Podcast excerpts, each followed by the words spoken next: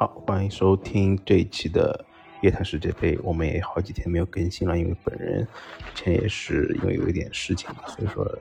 也是没有第一时间更新我们的视频。然后今天也是真正的一期在夜晚进行的夜谈世界杯。呃，本届世界杯其实到了现在这个阶段，我觉得比赛已经越来越少了。然后，呃，四场的四分之一决赛其实真的是挺值得一说。然后。各种看点，各种就是经典的比赛，其实也已经慢慢的浮出了水面。然后，这这届世界杯真正的一些强强对话，就是一些球迷可能需要去流泪啊，需要去珍惜的一些场景，可能就是在这一刻开始，慢慢的就是要呃出现。然后，我们也在世界这这这世界杯确实是有很多话题可以去聊啊。首先是想聊一聊第一天晚上进行的克罗地亚和巴西的比赛。嗯，其实赛前的话，其实我们觉得，呃，今年克罗地亚整体的实力来看，呃，确实已经是相比之前的阵容，他们缺乏前场就是高中锋的支持，但是他们依靠自己非常顽强的斗志和。巴西队在比赛中其实是一直就是是怎么样，就是软磨硬泡了整整一百二十分钟吧。虽然在一百零六分钟的时候被内马尔首先攻破了球网，但是，呃，这个民族的可怕就在于他们在比赛的最后一刻仍然是不会去放弃任何一个可能去扳平的一个机会。嗯，赛前其实我觉得，我至少在我周围几乎是没有人看好这样一支克罗地亚能够去创造奇迹，能够战胜巴西队。但是这样的克罗地亚确实是能创造奇迹，因为，呃，本身我觉得从就是 怎么样，从玄学的角度来看，因为上届世界杯克罗地亚是创造了一定的成绩，他们最终是杀进到了决赛，只可惜最终决赛是。功亏一篑，没有战胜当时最为强大的呃法国队吧？但是这届世界杯其实确实是挺难的，小组赛确实发挥的也不是说特别让人信服。除了那一场呃对战呃对战加拿大的比赛，他们是显示的比较的出色，然后他们是四比一逆转了加拿大之外，在其实，在和比利时的这场生生死大战中，其实他们这场比赛呃。给到比利时是其实是很多的一些得分的机会，尤其是卢卡库四次在门前没有把比啊没有把比分给改写，确实其实呃也可以说是克罗地亚在这场比赛之后是呃大难不死吧，也是也是得到了很多的一些后福。嗯，作为我来说，其实我一直是内心中是很希望克罗地亚去创造一个很好的成绩，因为他们。这样一支球队，其实从球员的一些精神属性啊，包括对足球的一些理解，包括球员在民族精神上的一些特别的加持，我觉得，呃，是很令人动容的一支国家队。尤其是从九六年开始，从达沃苏科，包括普罗辛内斯基，包括像博班这些球员，他们已经给克罗地亚球足球就是塑造了一个很不同于就是我们。所理解上一种前南足球的一个感觉，尤其是现在像塞尔维亚、南斯拉夫这些球员、这些球队，其实，在往往在大赛中会出现各种各样的一些问题。但是克罗地亚每每在大赛的时候，嗯，就是如果是在能够在逆境之下，可能会就是创造很多的一些奇迹。虽然说他们在呃之前的就是一八年之前的几届世界杯上都是在世界杯首轮，但是他们。也是作为世界杯的一个常客，基本上是每届世界杯都能出现在我们的眼前。只是说，他们也经历过一阵阵痛之后，然后现在在莫德里奇啊、拉基蒂奇啊、包括佩里西奇这些球员的一个重新的集结之下，在一八年、一四就是一八年开始，重新让世界呃认识到了克罗地亚足球依然是一个非常强大的存在。他们。呃，跟虽然说在人口上啊，和英国啊，或者是和西班牙这些国家没有办法去相提并论，但是我觉得他们对于足球的理解和对于足球的热爱，我觉得一点也是不逊于这些其他的欧洲啊，或者是其他的南美国家的。觉得怎么说呢？这样一支五星的巴西没有跨过克罗地亚这条这条关，我觉得现在马后炮一些，就是回想起来的话，确实是，我觉得是可以预料的，因为太多的就是压力啊和期待，我觉得给到了巴西之后，其实巴西在这场比赛之前，他们所呃释放出来的信号就是我这场比赛是必须要拿下的，但是。很多事情就是事与愿违，他们整场比赛其实占据压倒性的优势，但是这场比赛，呃，可以说克罗地亚也是踢的是，呃，百折不挠吧，就是一直是，呃，也是给巴西队会创造一些机会，但是在去上届世界杯中积累的这些加时赛的经验，包括本届世界杯和之前和日本的比赛中，也是投入到最后的点球大战，也是胜出。其实给与他们的在于。嗯，加时赛以及点球上面的自信心，我觉得也是超出了以往很多届的一些经验。我觉得这样一支巴西队确实，呃，也也你也不能说它是一支完美的巴西队吧。虽然说它是在各条线上都是具有在欧洲效力啊，包括在经验上是非常成熟的一些呃中生代的球员就是亚阵，但是他们在前场的创造力。现在主要看还是以内马尔为核心，如果是他这一点，如果说没有办法去完全实实现一个当中的一个承接的话，那么其他的那些呃才华横溢的球星，他们也确实是比较难去有一番作为，而且他们之前。确实也是比较缺乏一些大赛的经验，他们在世界杯大赛中没有拿出令人信服的成绩，包括主教练蒂特，其实虽然说在世预赛啊，包括在美洲杯啊，包括在嗯其他友谊赛中，其实还是属于一个大杀四方的状态，但是每每到了世界杯淘汰赛的关键阶段，就是往往会掉这样一个链子，包括上届八强赛对阵比利时被德布鲁因就是一剑封喉嘛，所以说。就是这样一支巴西，呃，我们之前其实也聊到，因为像内马尔这样的球员，其实他如果说他能够完全改变比赛的走势，其实也不能说完全是。如果是给他做一个辅助型的选手，辅助型的，你比方说球队的一个二号人物，我觉得可能会更适合他的一个发挥。但是现在巴西队以他为核心来打造这样一支球队。可能或多或少就会存在一定的问题，就是说，一旦他被锁死，那其他人就很难有创造力。尤其是在小组赛中，其实，在和瑞士啊，包括在他们几场比赛中，其实都没有内马尔存在的话，他们只能是依靠，就是其他球员的一些一些临场的一些发挥啊，包括在边路上自己的一些单打独斗，去创造机会。一旦打顺了还行，如果但是如果是一旦呃，有一些逆境啊，或者是出现一些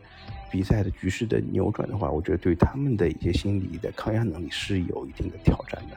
所以说，面对这样一支非常风格上我觉得非常顽强的克罗地亚，我觉得最终点球大战，呃，克罗地亚最终战胜他们，我觉得也是一件，嗯，怎么说呢，可以预见的事情吧。只能说这一届五星巴西确实是比较让人的惋惜，因为他们 确实是具备着很强的实力。我觉得他们没有能走到，呃，作为更好的球队，他们没有能走到最后。我觉得也是以前让所有世实际上就是不只是巴西球迷吧，就是全世界球迷可能是会一件觉得比较遗憾的事情吧。但是我觉得克罗地亚却还是值得这个四强的，嗯，一个一个一个。一个位置吧，因为他们确实是对于足球的理解已经超脱于很多呃国家对于足球的一个见解，包括这次世界杯上看到的像格瓦迪奥啊、利瓦科维奇啊这些球员，真的是我觉得让世界再一次认识到了，就是克罗地亚这个足球这个不可忽视的一个力量的一个存在，对吧？另外第二场比赛就是。其实世界上我们比较关心的阿根廷和荷兰比赛，其实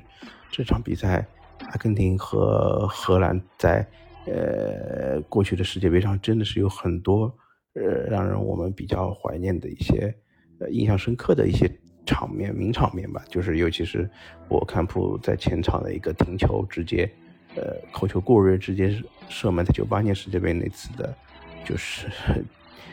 经验的发挥，包括在。一零年、一四年世界杯，其实都有一些比较呃经典的一些比赛的存在，包括当中球员之间的一些恩怨，包括当年九八年世界杯时奥尔特加头顶范德萨，包括后面呃一些比赛，其实呃这两支球队的对交锋，我觉得是这一次八强的对抗中，其实我们觉得，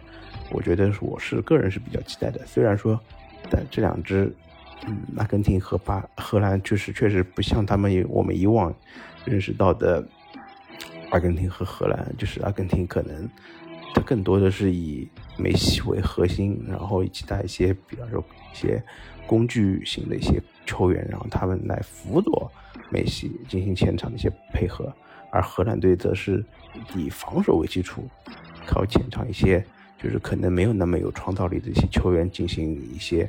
前场的突击，尤其是在下半场，就是他们在零比二落后的情况下，依靠换上高中锋，对吧？为霍斯特还有那个呃吕克德容他们来在前场进行一个压制，就是完全不像过去荷兰队给我们一些前场的一些创造力，包括一些就是比较精彩的反击来创造机会的风格不同，而他们这次。也是在下半场，就是顶住了压力，然后依靠在九十分钟，也是一脚非常有创造力的一个任意球来，由维霍斯特在八十三分钟开始连进两球，然后把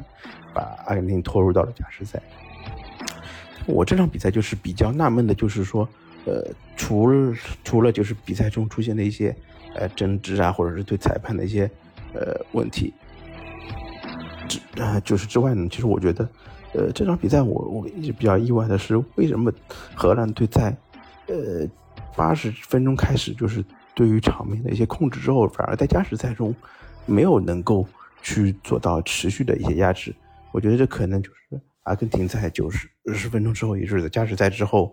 嗯，可能对于这个前场在对对方高中锋的一个一个。限制吧，其实我觉得还是做的比较的到位的。他们在加时赛中，其实不让对方更多的是把球控制在脚下，然后没有把这个自己更多的一些呃对于呃后场的一些压制。其实对于在前场的一些就是一些呃防守还有进攻上的一些收缩，就是把把它放在第一位，没有不让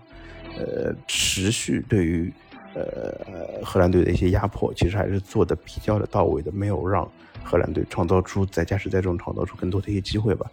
嗯，这场比赛最终属于他们顶住了压力。当然，这两支球队其实荷兰队一直在点球大战中不也不是那么靠谱的一支队伍，而阿根廷我觉得也在经历了第一场对阵沙特的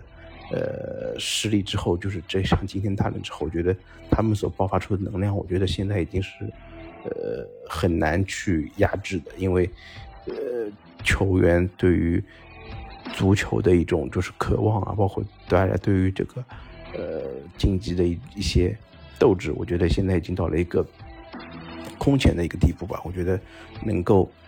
嗯闯进四强，最终战胜这样一支荷兰队，我觉得也是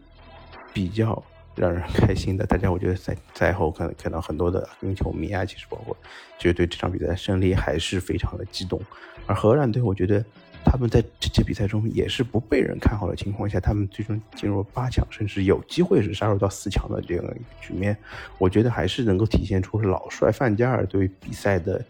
一个一个就是整体的大局的一个管控，我觉得还是非常的到位的。他们能够在稳固后防的情况下，靠前场几个人的一些，呃，怎么说呢？一些灵光乍现的发挥，呃，因为我我们所之前所提到的，就是从球员的一些天赋值来说，是现在确实是比较缺乏。但是我觉得荷兰队依旧是有一些在一定时段内能够创造出机会，或者是创造出一些，嗯，一些些些。呃，艺术气息的球员呢，其实还是有的，像德佩啊，像吕克，呃，像那个德容啊，其实其实就是，呃，包括像加克伯，就是这些球员，其实都还是有一定的，嗯，一些些能力在的吧。包括就是像邓弗里斯啊，包括像廷贝尔，其实这些球员，他们所能带来的一些能量，我觉得还是有的。而尤其是在呃范迪克的这些就是后防稳固之下，其实他们所能够创造出的一些战术的变化，其实还是比较丰富的。我觉得对于荷兰球迷来说，在下一次世界杯上面，我觉得他们在经过这一次世界杯的经历之后，可能还是会有重新提升的空间。只是我们想要。重现过去荷兰队所展现的整体的天赋的话，我觉得还是需要去等一等，因为可能荷兰的人口来说，其实他们给到荷兰足球人口的基数的话，其实确实出现一定的断档，和比利时一样，我觉得确实是没有办法的一件事情吧。我觉得球迷还是可以等一等，因为荷兰的球迷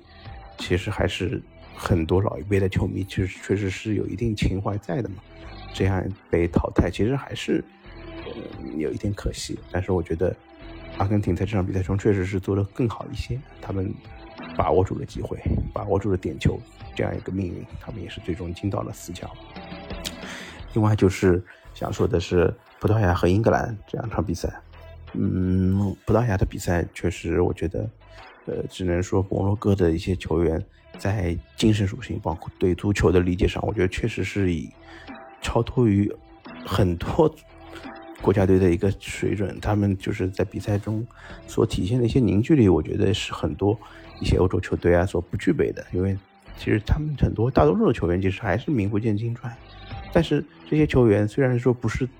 在那个摩洛哥本土出生的一些球员，很多的球员都其实都是在欧洲小球员，但是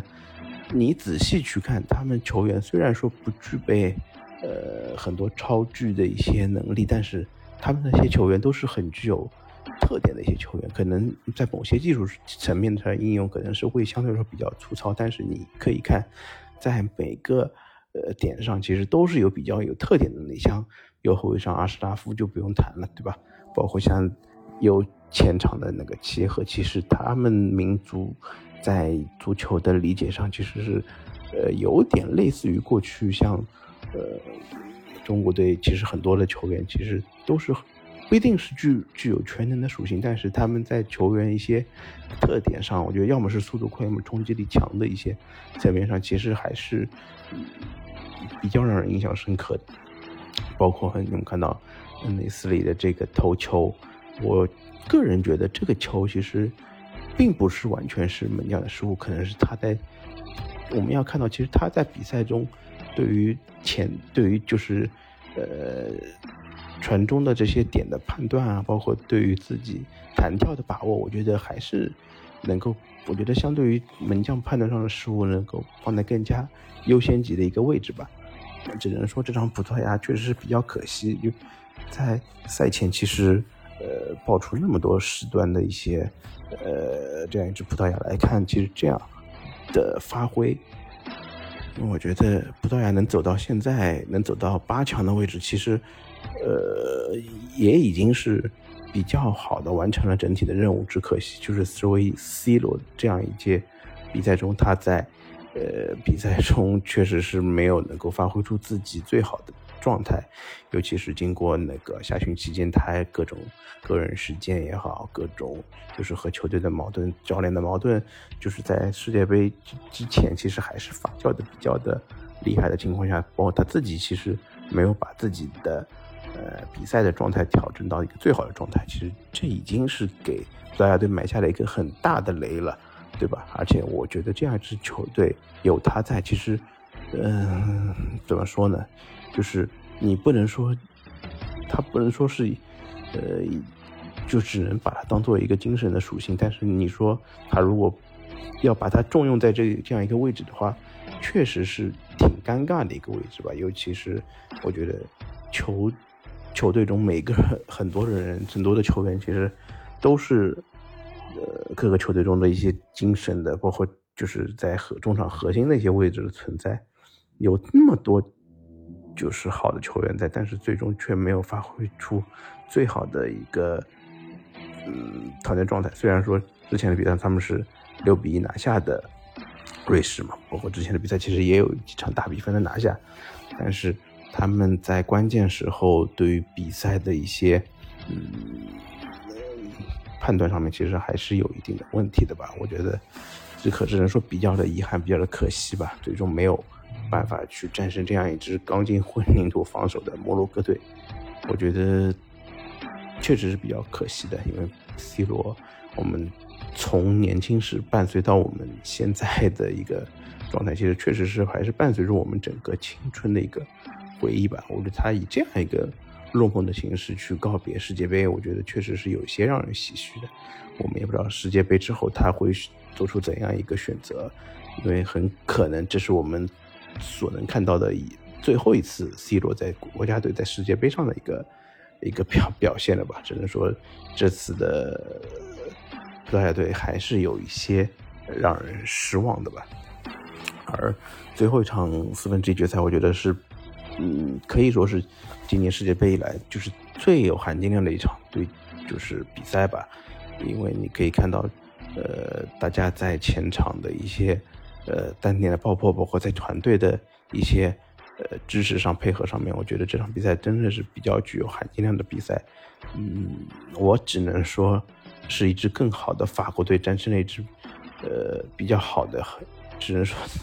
呃，法国队的表现更好一点吧。只能说英格兰队以这样的。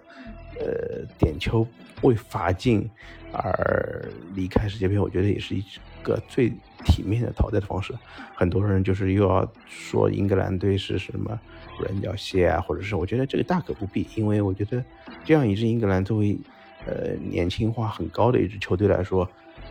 他们在比赛中做的已经很好了。我觉得他们在和法国队的对交锋上没有展现出过多的一些。呃，怯懦啊，或者包括其实球员之间也没有说个别球员中在比赛中发挥是完全失常的，在比赛中有一些呃 一些些些呃莫名其妙的失误之类的问题，只能说这一场这样这支法国队确实是老的老小的小，而且就是中生代的球员也是发挥的，只能说呃在比赛中其实让呃法国队其实。嗯，这些比赛中发挥比较出色的格列兹曼，让他有充分的拿球的空间。我觉得没有把他做的更好的限制，只是说做了一些比较，嗯，没有把把他做的最好吧。我觉得也是在战略上可能是有一定失误的地方。但是我觉得这样一支英格兰，我觉得还是在日后值得很多人期待，因为包括很多的球员其实还是在英超中是我们所看到的他们的一些成长和发挥的。我们只有。就是慢慢等吧，看看。其实，在这两届欧洲杯、世界杯上面，英格兰队已经取得了比较出色的一个成绩。然后，包括其实本届世界杯被法国淘汰，我觉得也是他们一件，就是我之前提到，也是一个比较体面的一个离开的方式吧。嗯，只能说英格兰队还是在日后值得我们期待的吧。而法国队确实。他们在前场去真的是人才济济，而且我觉得这场比赛从，呃赛前的判断来说，就是法国队赢面可能就会更大一些吧。就是我个人而言，我就觉得这样一支法国队，确实是你很难说有十足办法去去击败他。就是你真的只有发挥出百分之一百，甚至百分之一百二十的努力，你才有机会去。呃，去跟他们去一较高下吧。我觉得这样，这支英格兰其实已经做了，已经足够出色。而法国队还有 像吉鲁这样的球员压阵，能够在比赛中发挥自己的一些一些 一些妖怪一般的作用吧。我觉得也是呃很值得我们球迷感就是熬夜去看的这样一个一个一个经历吧，对吧？啊，之后就是两场半决赛啊，就尤其是第一场普呃，像那个摩洛哥和呃法国的比赛，以及阿根廷和克罗地亚的比赛，对吧？这两场比赛其实我觉得我已经不想去预测之后的结果吧，我觉得任何的呃局面，我觉得都是在意料之之中的。其实说，哪怕是说。克罗地亚如果能再次和最终和法国队去在决赛中碰面，也是一个比较正常的结果。但是我更希望决赛中能够看到，呃，阿根廷能够站在最后的舞台上，因为确实2014年那次世界杯的决赛经历，其实给到梅西的一种体验 肯定是比较差的。但是这届世界杯他们在第一场比赛输给沙特之后，后面所体现的一种战那些民族的一些。嗯一些不屈不挠的一些精神吧，包括对于比赛的一些掌控力，重新让我们见识到了这支潘帕斯雄鹰给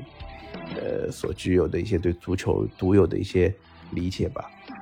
而克罗地亚也也是，因为克罗地亚呃这样一支球队，如果能够在比赛中能够走到最后，如果是能够夺取冠军，我觉得也是完成了很多。一代一代黄金一代的一些梦想吧，我觉得能够，如果是他们能够完成最终的一个决赛，甚至拿到冠军的话，我觉得很多的一些一些宿命，我觉得会将一次在这一刻打破吧。如果是，而另外一边我们看看，如果是呃法国和克呃摩洛哥，如果他这两支球队，我觉得正常理解后，我觉得法国队是有机会去拿下摩洛哥的，因为两次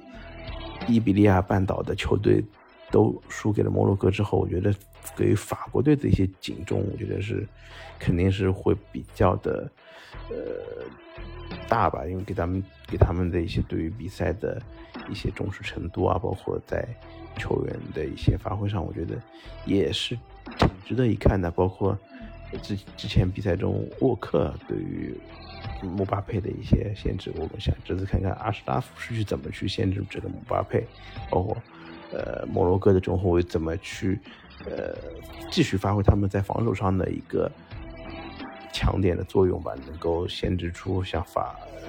格雷兹曼以及呃吉鲁在比赛中对他们的一个前场的压制吧？我们其实还是挺有意思的，因为这样一支摩洛哥队历史性的成为了第一支进军世世界杯四强的非洲球队，确实我觉得。是他们是有东西的，他们是对于足球的理解是个，呃，也是世界上独一份的一个存在吧。因为你想看到，就是世界是摩洛哥的足球，其实他们对于足球的理解是比较的纯粹的，可能他们没有那么多华丽的一些进攻上的配合，但是我觉得他们对于足球的热情，包括他们在呃本届世界杯上球迷对于他们的一些呃。一些一些支持上，包括他们在球迷数量上一些绝对的一些压制，我觉得还是给予他们创造奇迹的这种可能性增加了很大的一个砝码吧。我觉得如果决赛中，嗯，能够出现摩洛哥，我觉得也是一件比较梦幻的一个经历吧，可能会创造之前像丹麦、像希腊队这样的神迹，我觉得也完全是有可能的，对吧？呃。接下来世界杯，我预测就是一下，我预测最终是克罗地亚和摩洛哥最终将会挺进到本届世界杯的决赛。我觉得重新回到嗯世界杯首轮中，呃他们的一个交锋的一个局面，而这也是其实这场小组赛的比赛，其实我那时候是看的嘛。其实双方其实还是有一对比赛的一些呃。认知其实还是比较的，呃，收敛的，因为他们在比赛中有世界杯的首战嘛，他们在比赛中，呃，没有创造出很多的机会，大家踢的是还是比较保守的，一场零比零嘛。但是最后如果是决赛他们相逢的话，我相信也会是一场比较焦灼的比赛，最终。